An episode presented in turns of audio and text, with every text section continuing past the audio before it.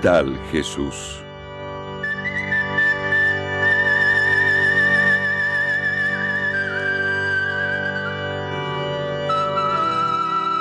Todo en común.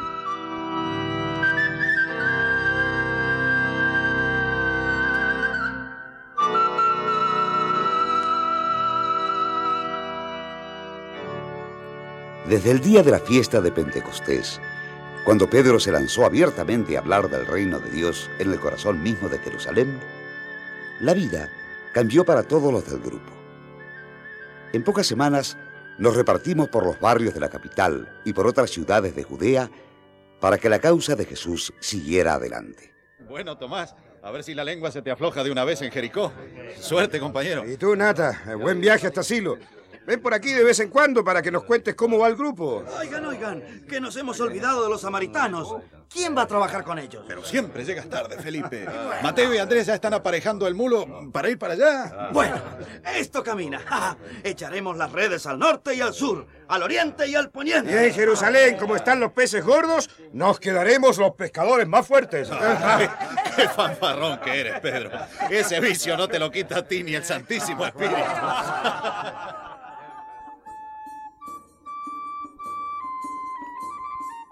Los que nos quedamos en Jerusalén con María, la madre de Jesús, la Magdalena y otras mujeres, queríamos reunir a unos cuantos vecinos del barrio y empezar por ahí, como Jesús, cuando formó nuestro grupo en Galilea. Una tarde, Pedro y yo estábamos hablándole a un buen puñado de gente allá en el pórtico de Salomón, el que da la explanada del templo, cuando llegaron los soldados. ¡A ver! ¡A ver estos piojosos! ¡Fuera de aquí! ¡Fuera de aquí! ¡Ya tenemos bastantes alborotadores en Jerusalén!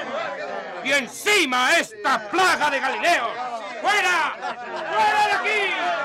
¡Fuera! Los guardias del templo, furiosos, con las espadas desenvainadas, dispersaron el grupo en un momento y nos echaron mano a nosotros. Aquella noche, Pedro y yo la pasamos en el calabozo.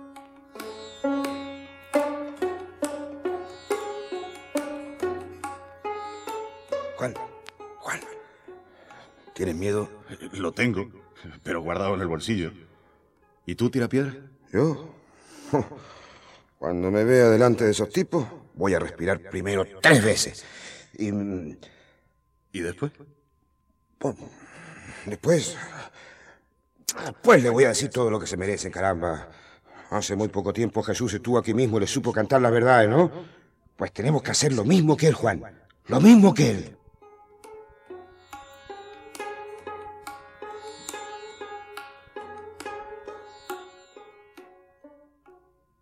Al día siguiente nos llevaron delante del viejo Anás y de su yerno Caifás, el sumo sacerdote que había condenado a Jesús. Agitadores del pueblo, basura de pescadores, chuma de Cafarnaún. Sí, les venimos siguiendo los pasos para que lo sepan. Sabemos de sobra quiénes son ustedes y lo que traman. A ver, respondan. ¿Con qué autoridad andan calentándole la cabeza al pueblo ignorante? Y tú eres el que nos preguntas. Tendríamos que preguntarte nosotros, en nombre de todos los pobres de Israel, ¿con qué autoridad sentenciaste tú a Jesús de Nazaret y lo enviaste a la muerte? ¡Maldito Galileo! Pero, ¿cómo te atreves a hablarle así al sumo sacerdote? Pedro se mordió los labios, pero siguió hablando. Ustedes crucificaron a Jesús, pero no se salieron con la suya, porque Dios lo levantó de entre los muertos. Él está vivo, ¿me oyen? Está vivo. Y nosotros somos testigos de esto. ¡Charlatán! ¡Estás loco de remate! ¡No! ¿Cómo? Pedro no está loco. Ni yo, ni ninguno de los que hemos escuchado la buena noticia de Jesús. Los locos son ustedes. Ustedes que lo sacaron a él fuera de la ciudad como a una piedra de desecho. Pero Dios lo escogió como una piedra angular para que se enteren. ¡Maldito sea! ¡Llévense a estos deslenguados de aquí! ¡Ahora mismo! ¡Azótenlos! ¡Para que escarmienten en su propio pellejo! Entre cuatro soldados nos sacaron a empujones de la sala y nos metieron en los calabozos del sótano. Caifás y los magistrados se quedaron cavilando. No hemos sabido cortar por lo sano. Aquí no ha valido matar al perro porque sigue la rabia. Los mandaremos crucificar a todos a la vez. Estoy harto, harto de que Pilato me pida a mí la responsabilidad de los disturbios callejeros. ¿Entienden? Vamos, vamos, tranquilícese. No se ponga así por tan poca cosa. Estos tipos se han envalentonado con la engañifa del profeta que vuelve a vivir pero son de mala madera. Asústelos un poco, caliénteles el cuero y ya verá cómo se les va enfriando la cabeza y también la lengua.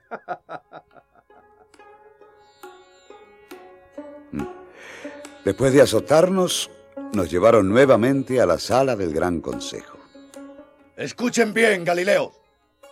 Este tribunal les prohíbe terminantemente volver a hablar en las calles de ese tal Jesús, que fue al patíbulo reo de la peor rebeldía. ¿Está claro? No, no está claro. ¿Qué es lo que no está claro, malditos? Este tribunal habla en el nombre del Dios vivo. No, este tribunal habla en el nombre de los intereses de ustedes. El Dios vivo no tiene nada que ver con esto. Prohíban, prohíban, sigan con sus prohibiciones. Nosotros obedeceremos a Dios antes que a los hombres. Tenían el dinero, tenían el poder, pero también tenían miedo a la verdad, a que el pueblo se levantara contra ellos si nos hacían algo a nosotros. Por eso aquella mañana nos dejaron libres. Fue el Espíritu de Jesús quien nos dio fuerzas ante el tribunal y bajo los látigos de los verdugos.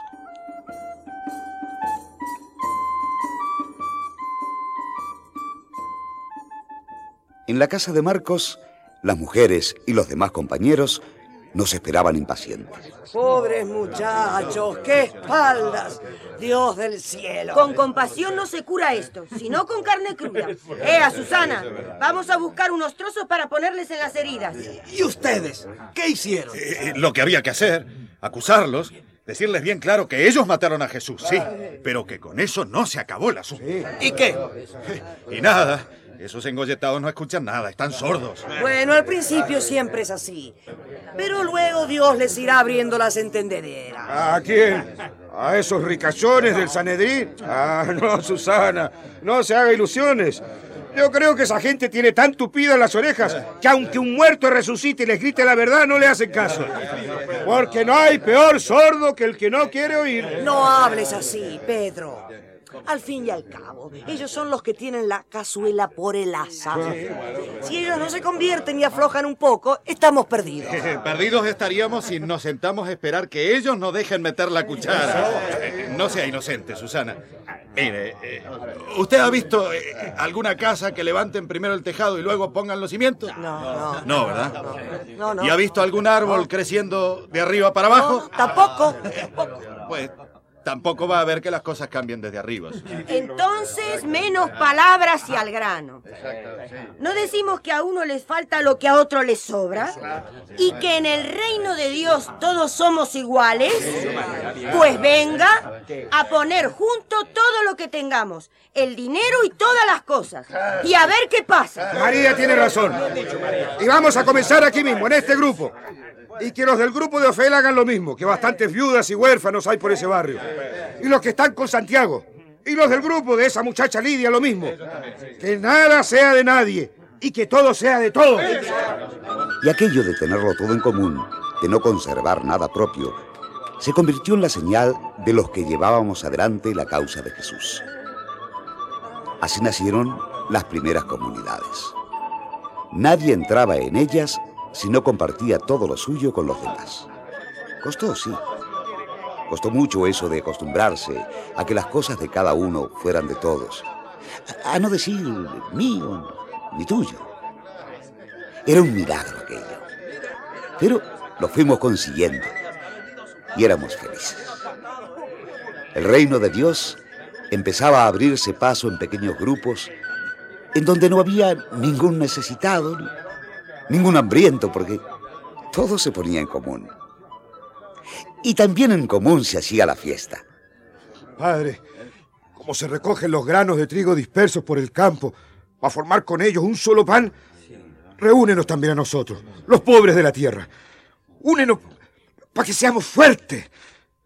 Apriétanos junto a ti para que podamos levantar entre todos el reino de justicia. Ese que tú nos prometiste por boca de Jesús, tu Hijo, nuestro gran liberador. El primer día de la semana nos reuníamos en las casas de los compañeros. Rezábamos juntos a Dios, el Padre de Jesús, y comíamos juntos también. En mitad de la comida partíamos el pan, como Jesús había hecho la víspera de su muerte. Y alzábamos la copa para dar gracias a Dios por tantas cosas.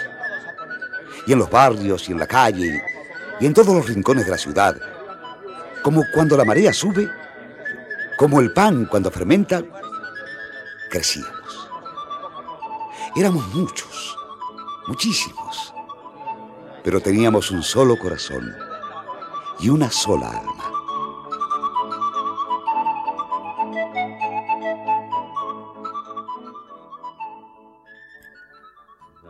¿Pero qué es esto? ¿Una plaga, una lepra, una fiebre? Hay que acabar con esos locos de una vez por todas, o ellos acabarán con nosotros. Aún estamos a tiempo. Excelencia. ¿Qué? Y colegas del Sanedrín, tengan cuidado con lo que van a hacer. Hace un tiempo se levantó Teudas, dándoselas de ser el liberador, y lo siguieron como unos 400 hombres. Pero cuando lo mataron, los que iban detrás se dispersaron y todo se acabó.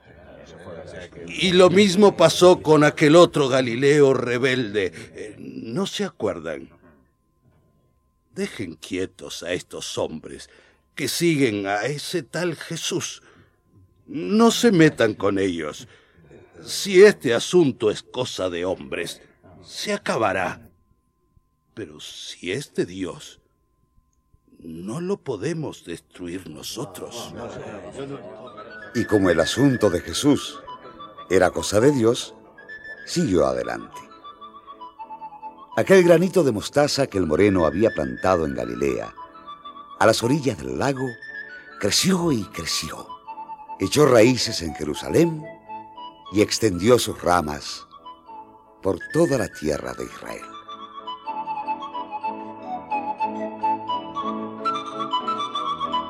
Un tal Jesús.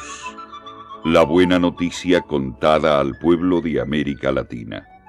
Una producción serpal, escrita por José Ignacio y María López Vigil.